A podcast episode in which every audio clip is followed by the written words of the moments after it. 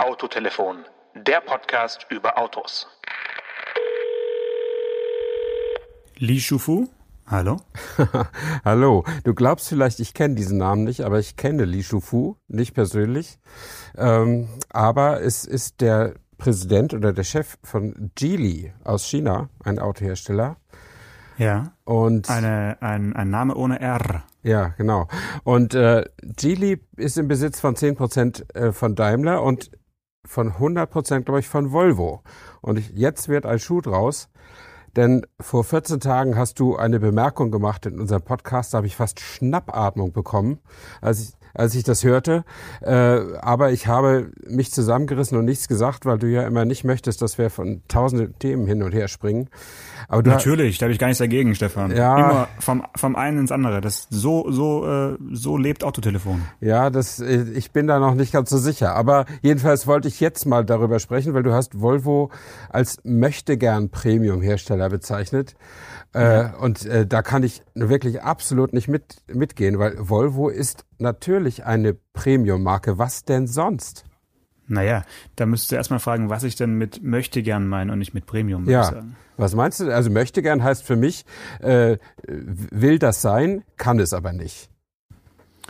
Ja, also möchte gern heißt für mich zumindest mal, möchte das gerne sein. Ob sie es können oder nicht, darüber kann man dann noch streiten, aber möchte gern ist für mich äh, zumindest mal jede Marke, die von sich aus behauptet, äh, jetzt plötzlich Premium zu sein und es äh, eben noch nicht lange ist oder noch nicht lange war oder noch nicht immer war mhm. und dann irgendwie eine Marketingstrategie ersonnen wird, äh, wo dann versucht wird, über ja, über einen kurzen Zeitraum äh, plötzlich als Premium-Marke wahrgenommen zu werden. Und das äh, meine ich mit möchte gern. Also es sind so diese, diese Spätstarter, die äh, vielleicht lange Zeit nicht so genau wussten, wo sie hingehören und jetzt aber irgendwann sich entschieden haben, jetzt auch sich selbst Premium zu nennen.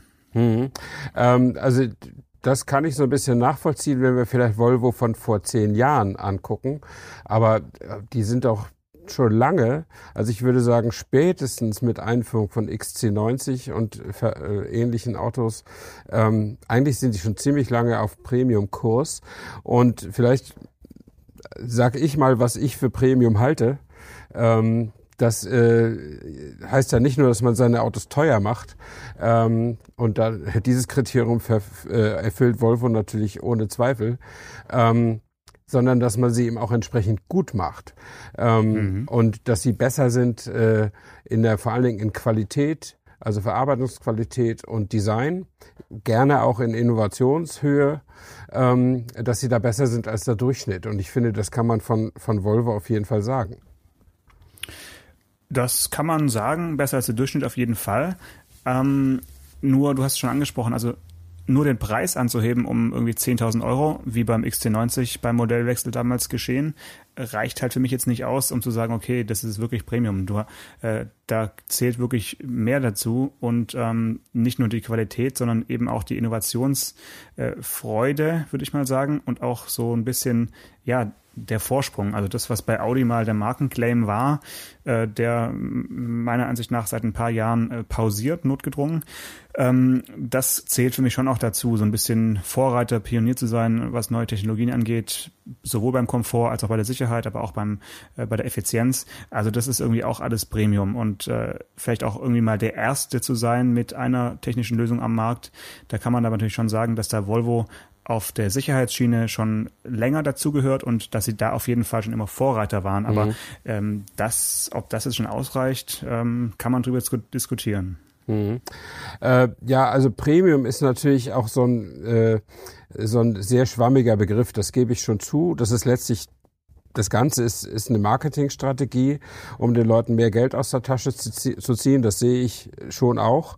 Ähm, aber ich finde, wenn Premium ernst gemeint ist und wenn, wenn Premium mit entsprechend Materie oder Qualität unterfüttert ist, dann stört es mich auch nicht, wenn das Produkt ein bisschen teurer ist. Also die, die Regel heißt ja, äh, tu für 1000 Euro mehr Qualität rein und nimm 2000 Euro mehr, mehr im Preis.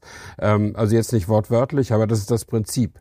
Ähm, und wann, wenn das erfüllt ist, dann bin ich als Kunde, wäre ich auch bereit, ein bisschen mehr Geld auszugeben. Ja, Genau, also für, für gute Qualität. Also nehmen wir mal als Beispiel Schweizer Schokolade. äh, da zahlt man dann gerne mehr, wenn man wirklich sich darauf verlassen kann, dass da jetzt irgendwie gute Milch drin ist und äh, guter Kakao und, und das irgendwie gut verarbeitet wurde.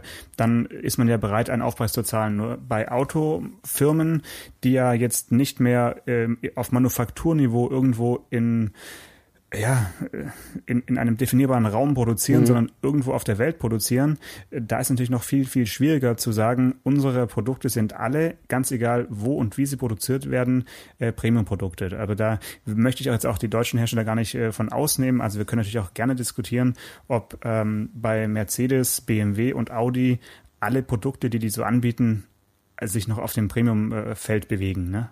Ja, das ist immer eine spannende Diskussion und äh, natürlich laden äh, die Hersteller, die nun ganz äh, allgemein sich den Ruf erarbeitet haben, dass sie nun grundsätzlich immer Premium seien, ähm, die äh, laden natürlich ganz besonders zu solchen Diskussionen ein, weil da ist man natürlich besonders kritisch. Und äh, ich bin neulich den, den neuen Audi A1 gefahren, also das kleinste Audi-Modell, äh, so in der VW Polo-Klasse. Ähm, und der wird natürlich von Audi als Premium-Produkt geführt. Äh, wie könnte es anders sein? Ähm, und der hat so auch vom Design her, das, äh, mir gefällt er nicht so gut wie der Vorgänger, aber das ist schon ein sehr eigenständiges und, und ambitioniertes Design. Ähm, äh, da spricht er schon auch diese Sprache.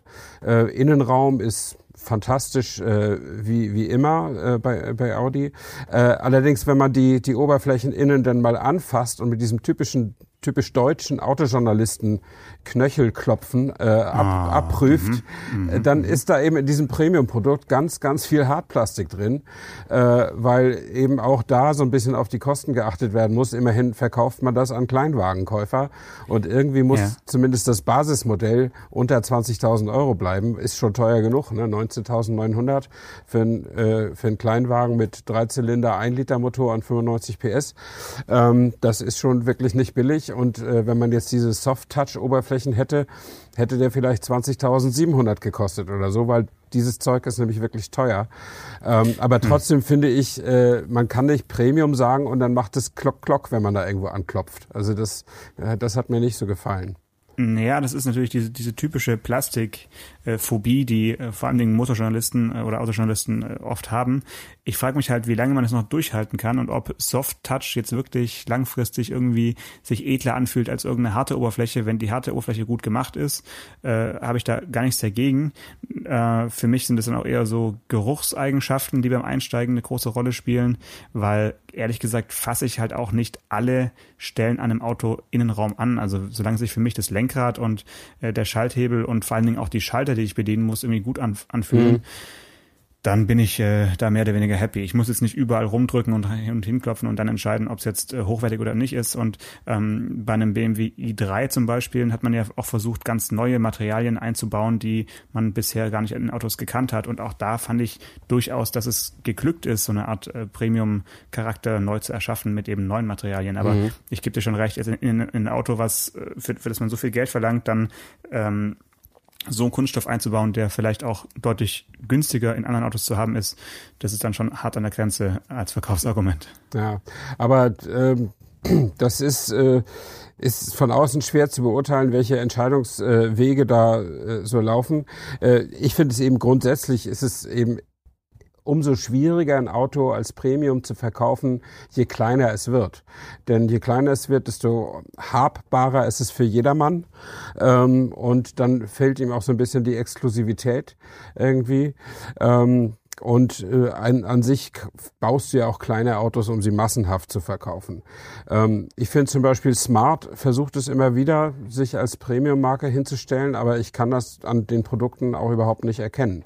Ähm, die sind zwar sehr speziell designt, das ja, aber von der Qualität her sehe ich da, also das ist mehr als bei dem Partnerprodukt von, von Renault, beim, beim, beim Twingo, aber dass jetzt ein Smart irgendwie hochwertiger sei als ein VW Polo, könnte ich nicht erkennen.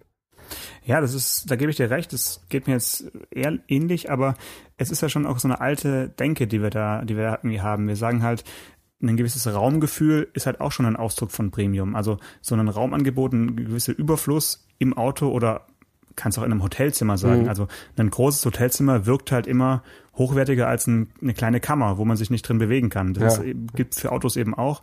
Deswegen ist es, denke ich, eine große Kunst, äh, uns künftig kleine Autos äh, auch auf einer Premium-Qualität anbieten zu können. Äh, da gab es ja verschiedenste Versuche auch in der Vergangenheit. Ich äh, denke an den äh, Toyota IQ, den ja. dann Aston Martin als, äh, wie hieß der, Signet oder sowas? Signet. Ne? Ja. Signet oder Signet, mhm. wie auch immer man ausspricht, äh, angeboten wurde das, wenn man so eine Kiste in der Garage hat, dann äh, freut man sich natürlich jetzt. Aber ähm, wär, wäre man bereit gewesen, dafür einen Aston Martin zu kaufen, um den auch noch kaufen zu können? Weiß ich nicht. ja, und wer, sind viele Aston Martin-Käufer bereit gewesen, das Ding auch noch zu kaufen für ihre Tochter oder irgendwas? War, war glaube ich, nicht so. Ja. Mhm. Also sind wir uns einig, ähm, Premium ist schon auch eine Frage so ein bisschen der Größe. Allerdings würde ich mal behaupten, auf ähm, Golfgröße kann man durchaus schon Premium-Niveau erreichen, ne? Ja, also da gibt's ja Beispiele. Audi A3, Mercedes A-Klasse, BMW 1er oder 2er. Ähm, da gibt's ja, da gibt's ja ein paar Autos, die sind äh, nicht nur teurer, die sind auch besser als jetzt ein Opel Astra oder ein Ford Fiesta äh, Focus oder, oder eben auch ein Golf. Das ist einfach alles ein bisschen gediegener, ein bisschen, na, ich will nicht luxuriöser sagen, aber ein bisschen schöner als, als, als im Durchschnitt. Ja, Wobei ich jetzt bei den genannten immer das Gefühl habe, die leben halt vom Ruf der Marke ja. und die würden sich jetzt ohne den großen Markennamen vielleicht gar nicht so als Premium-Produkte hervortun, wenn wir jetzt mal ganz ehrlich sind. Und ähm, das würde ich damit belegen, dass die möchte gern Premium-Anbieter, Jaguar, Land Rover und ähm, Volvo, mhm. äh, sich ja auch schwer tun, kleine Autos zu verkaufen, weil sie eben daran nicht diese Gewinnmarge erzielen und weil die vielleicht noch nicht als Premium wahrgenommen werden. Also ich kann mich nicht daran erinnern, dass jetzt äh, Volvo Pläne hat, unterhalb des V40 oder jetzt sogar XC40 mhm. noch was anzubieten. Ähm, und erst wenn sie das können, dann sind sie, glaube ich, echte Premium-Marken, weil dann haben sie den Ruf und dann kaufen die Leute eben auch kleinste und kleine Autos, weil sie einfach gerne einen Volvo kaufen wollen, mhm. weil es äh, gut klingt. Ja, naja, also das sehe ich ein bisschen anders, weil also sowohl Jaguar als auch Land Rover oder Volvo waren eigentlich, haben eigentlich keine Kleinwagentradition, äh, wobei du, wenn du jetzt einwendest, Mercedes hatte die auch nicht. Ähm, ja, wende ich ein, natürlich. hast du recht. Ähm, aber Und was war der Volvo C30 für dich? Ja, der Volvo C30 wollte ich gerade, da wollte ich gerade drauf zu sprechen kommen. Das war, das war ein so missglückter Versuch, dass die jetzt, glaube ich, für alle Zeiten die Finger davon lassen. Ähm, kann ich warum, mir warum vorstellen. missglückt? Naja, der, der, der wurde ja, also ich fand das Auto schon ganz schick, aber der, der war in etwa so teuer wie ein Golf und hatte weniger Platz als ein Polo. Ähm, und der war einfach nicht, der war einfach nur schick und sportlich, aber überhaupt nicht praktikabel. Und deswegen ist er, zumindest in Deutschland, ist er gefloppt, aber auch sonst er wird er nirgends mehr angeboten. Ja, also es gibt ja noch den Volvo V40, der weiterhin noch verkauft wird, mhm. ich glaube auch nicht mehr lang, der doch auf äh, Ford Focus ja. äh, Basis technisch basi also steht. Äh, der ist für mich also wirklich so der schönere Golf, muss ich ganz klar mhm. sagen. Äh, aber auch der ist ja schon relativ, äh, ja, jetzt nicht groß, aber auch nicht wirklich mehr so richtig klein. Und äh, ich selbst hatte ja mal einen äh, Volvo kleinen, schrägstrich Kompaktwagen, ein äh, Volvo 340, mhm. also wirklich ein, ein ganz seltenes Fabrikat ja. aus den 80ern. Äh, und auch der war halt ne, so, so richtig klein war der auch nicht. Da hatte man trotzdem so diesen, diesen Schiffscharakter innen ja. drin. Und äh, das, vielleicht bin ich deswegen auch vorgeprägt, weil wenn ich, wenn ich Volvo denke, denke ich natürlich auch an so alte Autos, die ich lange selbst gefahren bin. Und ähm, die waren schon hochwertig und äh, robust, würde ich sagen, und irgendwie ehrlich, aber hatten halt nicht so diese Ambition, jetzt wirklich auf Mercedes-Niveau mitzufahren, sondern vielleicht so eine halbe Klasse drunter. Mhm. Und äh, das halte ich auch gar nicht für so schlecht, wenn man dann eben auch nicht ganz diesen Aufschlag äh, vom Kunden nimmt. Äh, why not? Also, naja. Ja, wobei, wenn man sich eine Volvo-Preisliste anguckt, da kann einem schlecht werden. Also die, äh, gerade was da die Extra-Ausstattungen kosten, das muss sich hinter Mercedes nicht verstecken. Ähm, das ist schon ziemlich teuer, sich äh, äh einen listengepreisten Volvo zuzulegen. Wie das jetzt im Handel durchzusetzen ist, kann ich nicht sagen. So oft kaufe ich keinen Volvo. Ähm, aber äh, also das Preisniveau, was die sich trauen, ist ganz schön heftig. Ja, meinst du, dass jetzt ihr neues Vertriebskonzept da äh, dem gegensteuern wird mit ihrem mit ihrem Abo mit äh, Care bei Volvo, wo man jetzt äh, das ist so alles inklusive äh, Paket kaufen kann? Naja, da, äh, das fand ich auch interessant, weil ich ja so mit meinem Auto sowas ähnliches, also Leasingvertrag inklusive Wartung und Garantieverlängerung und so weiter und Verschleißreparaturen. Äh, und beim, beim Volvo Abo ist ja alles drin, auch die Steuern und Versicherungen, soweit ich weiß. Äh, nur tanken muss ich, glaube ich, selber. Ähm, genau. Oder muss oder zahlt Volvo auch den Sprit? Nee, ne? Leider nicht, nee. aber da, da arbeiten sie wahrscheinlich dran. Ja, und ich habe gesehen, also es gibt jetzt äh, bislang auf der Homepage zumindest sehe ich nur die SUVs, die da angeboten werden. Und ich glaube ein XC40 oder war es ein XC60, jedenfalls so diese mittleren Autos, die kosten dann doch, wenn du nur 15.000 Kilometer im Jahr fährst, und das ist etwa bei mir ein halbes Jahr, dann kosten die 650 Euro im Monat. Ähm, und also richtig billig ist es dann auch wieder nicht. Ähm, welches meinst du jetzt? Den, also der XT40 kostet, glaube ich, also den gibt's ab 498, das ist so den, den mhm. Preis, den ich mir gemerkt habe. Aber also da geht's los und natürlich kann man sich schon überlegen, äh, ne, so, eine, so ein Leasing und dann noch Versicherung und dann noch Wartung oben drüber, dann ja, kommt man schon auf so einen Betrag. Also ich ja. finde find die Idee, sowas anzubieten, wirklich alles inklusive, super. Ähm, aber es verschleiert natürlich trotzdem dann wieder ein bisschen so die die eigentliche Preisliste, ne? Weil wenn ich dann ja. alles rein konfiguriere, was mhm. ich so mhm. möchte, dann lande ich am Ende auch nicht bei 498, ja. sondern deutlich drüber. Ja. Und kann man das verhandeln, äh, wenn man jetzt zum, zum Autoladen geht oder, oder muss man das direkt mit dem Importeur auf der Homepage? Man kann das da einfach so, per Klick kann man das äh, kaufen oder mieten, wenn man will. Ähm, aber dann kann man ja überhaupt nicht verhandeln über den Preis. Das ist ja schwierig. Also wahrscheinlich ist das für Volvo auch eine Möglichkeit, sich den lästigen Preisverhandlungen zu entziehen. Ich weiß es nicht. Und wahrscheinlich auch die Verhandlungen mit den Händlern, weil ich nehme an, dass es an den Händlern so ein bisschen vorbei gedealt ist. Also so der erste Versuch, das auch so mhm. online zu vermarkten. Und dann werden die Händler wahrscheinlich mit irgendwelchen Pauschalen eben, äh, ich will nicht sagen abgespeist, aber äh, die kriegen dann halt irgendwelche Wartungspauschalen überwiesen ja, und ähm, vielleicht. Sind, nehmen aber am eigentlichen Verkaufsprozess nicht mehr so richtig aktiv teil, weil man sich das online eben selbst da durchklickt und ja, die schöne neue digitale Welt dann eben so erlebt. Mhm. Also äh, grundsätzlich finde ich die Idee nicht schlecht und wenn es super flexibel ist, wenn ich auch zum Beispiel nur ein Jahr mieten kann und dann die Kiste gegen meinetwegen von Blau auf Rot wechseln kann oder von XC90 auf, auf V90 und umgekehrt, äh, dann ist das äh, sicher gut und auch das ist dann eher ein, ein premium-orientiertes Kundenbindungsinstrument. Ähm, aber ja, muss man einfach nochmal gucken, wie, wie sich das, äh, wie sich äh, wie sich das entwickelt. Das äh, finde ich, ich finde es auf jeden Fall okay, dass es mal jemand so macht, weil ich rechne immer, immer nur für meine Autos in äh, Total Cost of Ownership, also was kostet mich das im Monat fest. Äh, das ist für mich das, äh, also wenn es zum Preis kommt, das einzig Wichtige an einem Auto. Äh, was kostet es verbindlich im Monat? Ähm, und das ist natürlich auf, auf hat verfolgt, folgt natürlich diesem Ziel. Und ich würde mir wünschen, dass die Konkurrenz äh, ähnliche Angebote macht, damit ich nicht nur bei Volvo gucken kann. Ja, auf jeden Fall. Das heißt, du rechnest dann mit einer Excel-Tabelle äh, alles aus und dann noch den Kraftstoffpreis dazu oder wie machst du das dann? Ja, also ich schaffe das auch ohne Excel-Tabelle, so schlimm ist es ja nicht. Aber ich äh, guck mir das schon an. Äh, ja, bei deinem Fuhrpark, ich weiß ja nicht. Mein Fuhrpark umfasst ein Auto und meine Frau hat auch eins. ähm, also das, das kriege ich dann gerade noch so hin. Äh, nee, ich finde es einfach, einfach gut äh, zu wissen, dass nicht irgendwann zum Beispiel äh, nächsten Monat die Bremsen runter müssen und ich muss dafür 700 Euro bezahlen. Das ist halt in meiner Rate mit drin. Ähm, und das, das finde ich, finde ich schon ganz gut. Dafür, ich bezahle mit Sicherheit am Ende im Monat 20 bis 50 Euro mehr als sonst. Äh, aber das ist es mir wert. Absolut.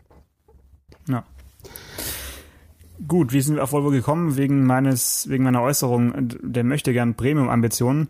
Ähm, da muss man vielleicht noch mal kurz sagen, also Volvo ist ja seitdem sie von, äh, von, den, von Geely gekauft wurden, stehen die auf jeden Fall ganz gut da. Mhm. Äh, und sie äh, ja, feiern eigentlich einen Absatzrekord nach dem anderen äh, in den letzten Jahren und äh, verkaufen jetzt weltweit, um es mal so sich vorzustellen, ähm, knapp 600.000 äh, Autos. Ja. Ähm, und davon in Deutschland, muss ich mal kurz gucken, in Deutschland sind es 41.000. Also, naja, Deutschland ist wirklich kein wichtiger Volvo-Markt Volvo zurzeit, kann man sagen.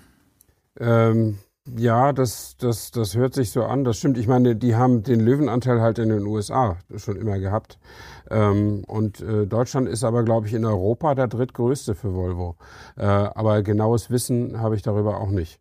Äh, ja. muss ich nur, aber selbst, selbst der Heimatmarkt Schweden liegt irgendwie bei 75.000 Autos und mhm. das war ja früher wirklich so, wenn man nach Schweden fuhr, war ja wirklich jedes zweite Auto ein Volvo und jedes andere ein Saab und davon ist man jetzt durch diesen durch diesen Preisanstieg auch wirklich meilenweit entfernt. Ja. Also ich kenne es aus eigener Erfahrung, äh, Familien, die früher gar nicht überlegt haben, was für ein Auto sie sich kaufen. Es war auf jeden Fall ein Volvo V90 ja. oder damals eben äh, der Vorgänger äh, V70 für die ist es jetzt nicht mehr erreichbar. Ne? Die mhm. fahren jetzt halt dann irgendwie, äh, ja, wahrscheinlich Opel Astra Kombi oder sowas äh, in, in der Preisklasse. Ja. Also da hat man sich schon auch von seinem Heimatmarkt äh, in gewisser Weise entfernt. Aber der eigentliche Heimat, Heimatmarkt ist ja jetzt eben China.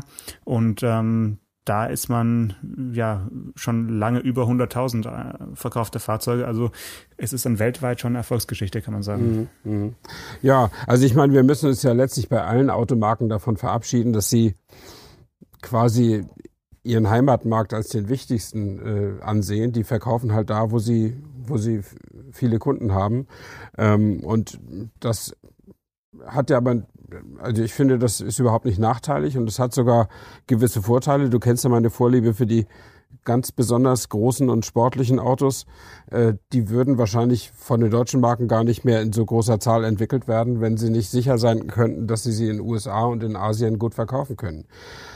Also nur für den, nur für den äh, europäischen Markt äh, muss ich wahrscheinlich keinen Achtzylinder oder gar einen Zwölfzylinder entwickeln. Äh, das, das wird hier einfach nicht mehr genug gekauft. Ja.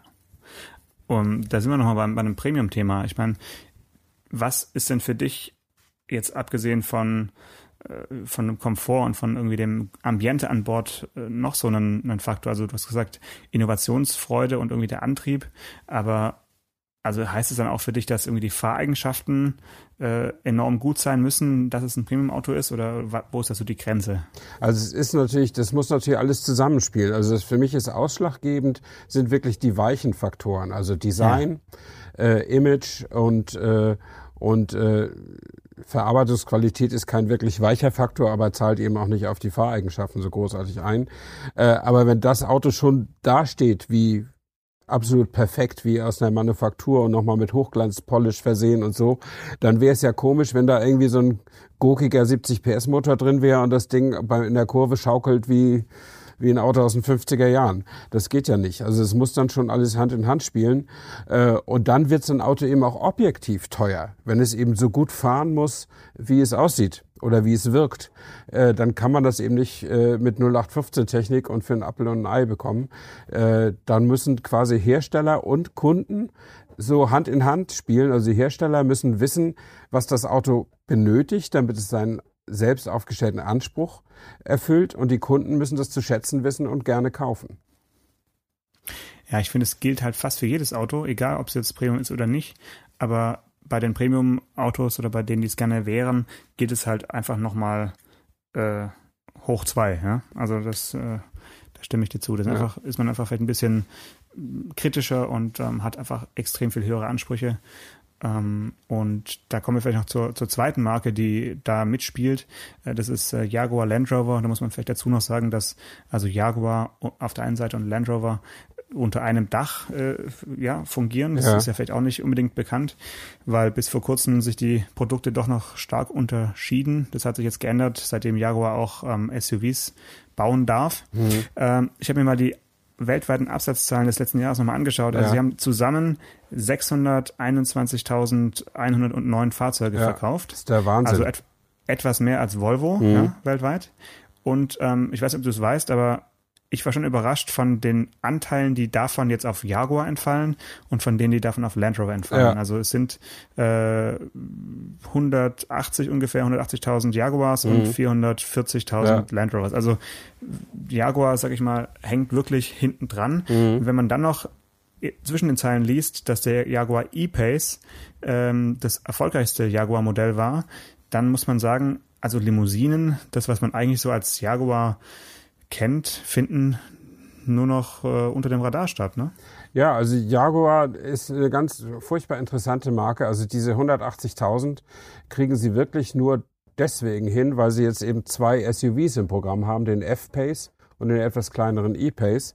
Äh, da ist das absolut durch die Decke gegangen, bis der F-Pace rauskam vor drei Jahren, zwei Jahren, drei Jahren, ähm, äh, war Jaguar weltweit beständig unter 100.000 im Verkauf äh, und mhm. war damit wesentlich weniger erfolgreich, als es der Bekanntheitsgrad und das Image der Marke äh, äh, erahnen ließen. Also wenn du Leute, die mit Autos nichts zu tun haben, fragst, kennst du die Marke Jaguar, sagen sie alle ja. Und wenn ja. du sie bittest zu schätzen, wie erfolgreich die sind, kommen immer viel, viel höhere Zahlen äh, ja. dabei raus. Aber sie hatten es eine Zeit lang sehr, sehr schwer äh, bei der Kundschaft und äh, darunter leiden auch die heute eigentlich ganz guten Produkte. Ähm, was Ihnen, glaube ich, auch Sorgen macht, ist, dass Ihr neues Mittelklasse-Modell, der XE, praktisch gar nicht angenommen wird, also zumindest in mhm. Deutschland gar nicht mhm. ähm, oder fast nicht. Äh, die, ich habe hab hier auch die KBA-Zahlen offen. Also der XE ist äh, von Januar bis Oktober 931 Mal zugelassen worden in ja, da kennen, da kennen die jeden Kunden mit Namen. Ja, ja also das ist und der XF, der, der halt so im, im Bereich der E-Klasse 5er BMW spielt, 1388. Das ist jetzt auch nicht so doll. Dagegen Zumal halt, es den ja noch als Kombi gibt und der damit äh, drin ja, steckt. Also genau. das heißt, die Zahl ist dann äh, ja auch, sag ich mal, schön, weil ähm, die Limousine hat dann wahrscheinlich noch viel, viel geringere Zahlen als der XE. Ja, ja. Also umso beeindruckender finde ich, was, was Jaguar alles auf die Beine stellt. Also wie jetzt zum Beispiel jetzt äh, diesen Q als erstes äh, Unternehmen außer Tesla ein, ein richtiges Elektroauto auf die Beine zu stellen. Ähm, den iPace äh, der jetzt ja schon zu kaufen ist und auf dem Markt ist, äh, äh, einige Monate bevor Audi mit dem e-tron kommt, wobei ja. Audi ja durch den durch die Einbindung in den Volkswagen-Konzern unglaublich viel größere Ressourcen hat. Ähm, aber bei Jaguar, das ist manchmal so ein bisschen das kleine gallische Dorf, auch wenn es in Britannien ist. Ähm, und da, da haben sie es einfach, da haben sie es einfach gemacht. Die haben da, die haben da einen sehr, sehr toughen äh, technischen Direktor, äh, der, der sich das Ganze hat einfallen lassen und der hat das durchgesetzt und, und verwirklicht. Und jetzt bin ich mal sehr gespannt, ob sie damit Erfolg haben. Ja, das wird wahrscheinlich auch von den politischen Begebenheiten jetzt ein bisschen abhängen, weil ich denke mal, die Brexit-Frage äh, ist bei Jaguar Land Rover eine der, der wichtigsten, die oh ja. da äh, hoch und runter dis diskutiert werden. Und ähm, da lässt sich momentan überhaupt nicht abschätzen, wie so die nächsten drei bis fünf Jahre dann wirklich laufen und ob auf der Insel weiterhin überhaupt Autos produziert werden können und in was im Umfang. Also mhm. das ist, äh, dass man darüber nochmal so diskutiert, hätte man sich vor ein paar Jahren auch nicht gedacht. Ne? Also nee. das ist schon äh, unfassbar, was da mhm. noch auf uns zukommt. Ja, das ist schon, das ist schon ziemlich dramatisch. Ich habe neulich gelesen, dass das Mini, das ist ja letztlich auch eine Premium-Marke, kleine Premium-Autos, äh, das Mini, die machen sowieso einmal im Jahr so eine Produktionspause, um alles mal wieder auf zu resetten und so weiter und so fort. Und diese Produktionspause wird 2019 am 30. März beginnen, also am, am Tag nach dem Brexit oder am 29. März, jedenfalls um diese Zeit rum. Und dann wird sie vier Wochen dauern, äh, weil sie einfach sehen müssen, wie sie mit ihrer Produktionslogistik äh, weiterkommen. Das sind ja Autos, die in Oxford vom Band laufen, die in großer Zahl innerhalb der EU verkauft werden. Ähm, das ist, das wäre dann schon mal ein Zollproblem, aber viel, viel größer ist das, das Zollproblem ja, weil die ganze Wertschöpfungskette, also die, die Teil ist, also ein Auto besteht ja aus vielen, vielen Teilen, die an vielen verschiedenen Stellen der Welt und zumindest Europas gefertigt werden. Äh, und ich glaube, die Geschichte stand in der Zeit, Ehre wem Ehre gebührt. Äh, die, die haben sich damit mal tiefer befasst. Also sowas wie die Kurbelwelle, die, die läuft im Produktionsprozess zweimal nach Großbritannien und zurück um immer mal wieder ein Stück weiter verarbeitet zu werden.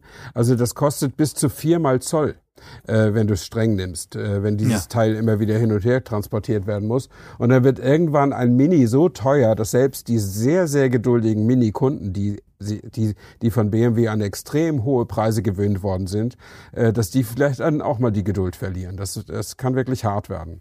Ich könnte mir vorstellen, dass Mini dann so ein Schicksal ereilt, dass sie künftig noch äh, bei Rolls-Royce vom, vom Band laufen, weil die Stückzahlen so nach, nach unten gedrückt werden und dass dann äh, Mini diesen, diesen Sprung von der Premium zur Luxusmarke eben erlebt und dann ein ganz, ganz seltenes Produkt wird. Ja, aber ob man damit wirklich noch Geld verdienen kann, da, das äh, wage ich doch zu bezweifeln. Übrigens, äh, Geld verdienen, das ist ja extrem wichtig für jeden, der irgendwo auf dem Markt ist, aber für Premium-Hersteller oder Menschen oder Firmen, die sich als Premium verstehen, ist Geldverdienen natürlich ein noch viel stärkerer Antrieb, weil man eben, wenn man als Premium-Marke etabliert ist, ein Tick mehr Geld nehmen kann. Auch ein Tick mehr, als es unbedingt nötig wäre.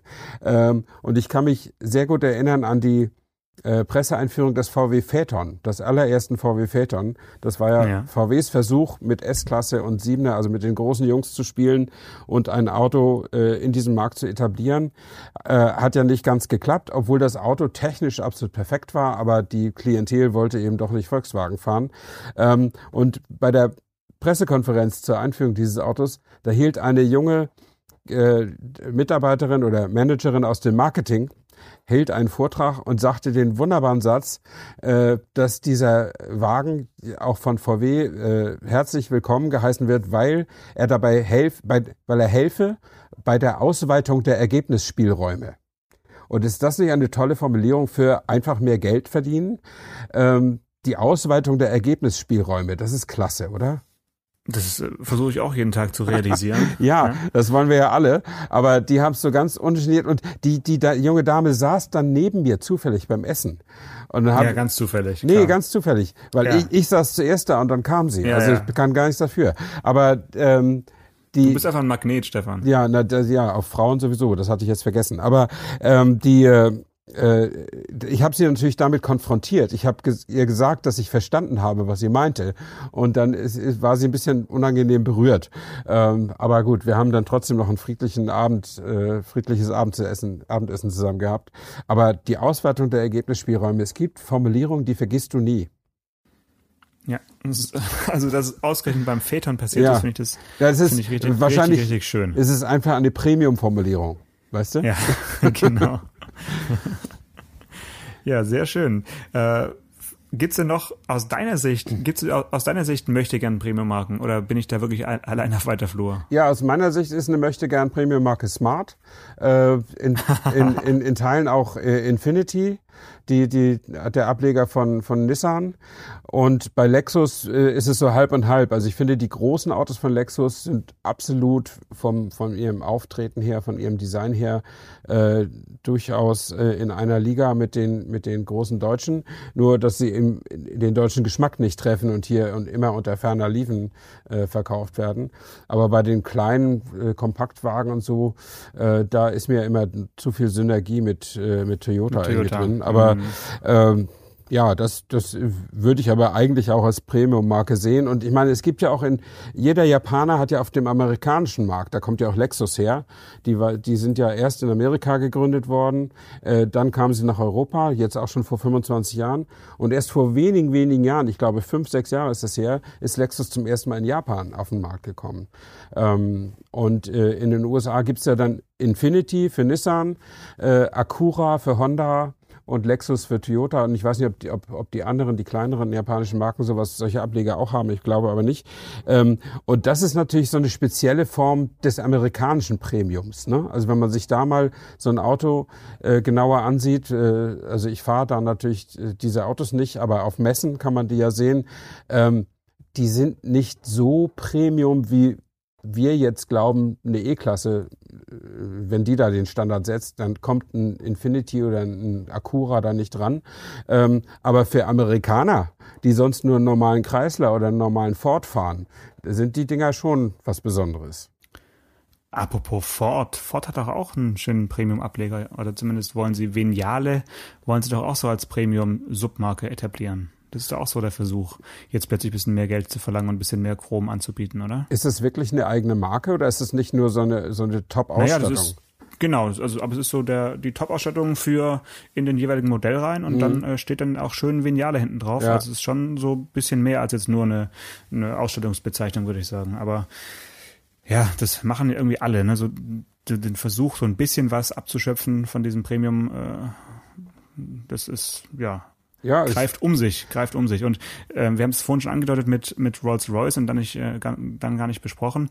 Äh, wo ist denn so die Grenze von, von Premium zu Luxus? Also ich finde tatsächlich, dass ähm, die genannten deutschen Marken so die typischen Premium-Hersteller sind und dann gibt's aber oben drüber eben dann doch nochmal andere Marken, die für mich dann doch in so einer Luxusliga ja, spielen. natürlich. Und, ähm, dazu zählt auch sowas eher Unbekanntes äh, wie, wie Maserati, finde ich, äh, ist auch so, das ist nicht Premium, sondern es ist schon Luxus, auch wenn der Preis gar nicht so weit weg ist von den Premium-Produkten, aber da schwebt man einfach so in so einer eigenen Liga. Da, da, da will man auch gar nicht mehr unbedingt äh, das Neueste und ähm, das, ja, so das, sondern das ist einfach so ein bisschen, ähm, da, da, da ist die Eleganz wichtiger als, als die Technik, sag ich mal. Aber also Maserati halte ich dafür ein schlechtes Beispiel. Also Maserati würde ich jetzt im Luxus äh, nicht, äh, also wenn du sagst, Maserati ist Luxus und Rolls-Royce ist Luxus, da ist die Spanne einfach viel zu groß. Ähm, Ja, Rolls-Royce ist super Luxus, das Ja. stimmt schon. Also ich finde zum Beispiel, dass ein Maserati Quattroporte äh, nicht besser ist als eine Mercedes S-Klasse. Ähm, weder technisch, weder technisch noch vom noch vom Design noch von der Verarbeitung. Und äh, Maserati ist höchstens einfach eine eine spezielle Entscheidung von Hersteller und Kunden, sich auf so ein Auto zu einigen. Ähm, und dann vielleicht sagen die auch, ja, ist mir doch egal, ob da die, die tollsten und neuesten Assistenzsysteme drin sind, äh, soll der Nachbar S-Klasse fahren, ich fahre Maserati. Das ist okay, aber das ist für mich jetzt noch kein, noch kein Ausweis von Luxus. Okay, vielleicht kann man's, kann man da noch einen guten, eine gute Schleife machen und zwar auch innerhalb von Marken, also nehmen wir mal Mercedes, gibt's halt irgendwo die Grenze zwischen Premium und Luxus Ja. und die verläuft bei mir irgendwo zwischen E und S-Klasse. Also Mhm. die S-Klasse äh, kauft man sowieso nicht in der in der Basisausführung, sondern immer etwas aufgepimpt und dann Mhm. ist man eben auch schon eher in der, in der Luxuswelt. Ja. Also vielleicht ist einfach äh, ja 100.000 und darüber hinaus so ein bisschen auch nochmal die die preisliche Grenze, wenn man Mhm. so einen überhaupt ziehen kann.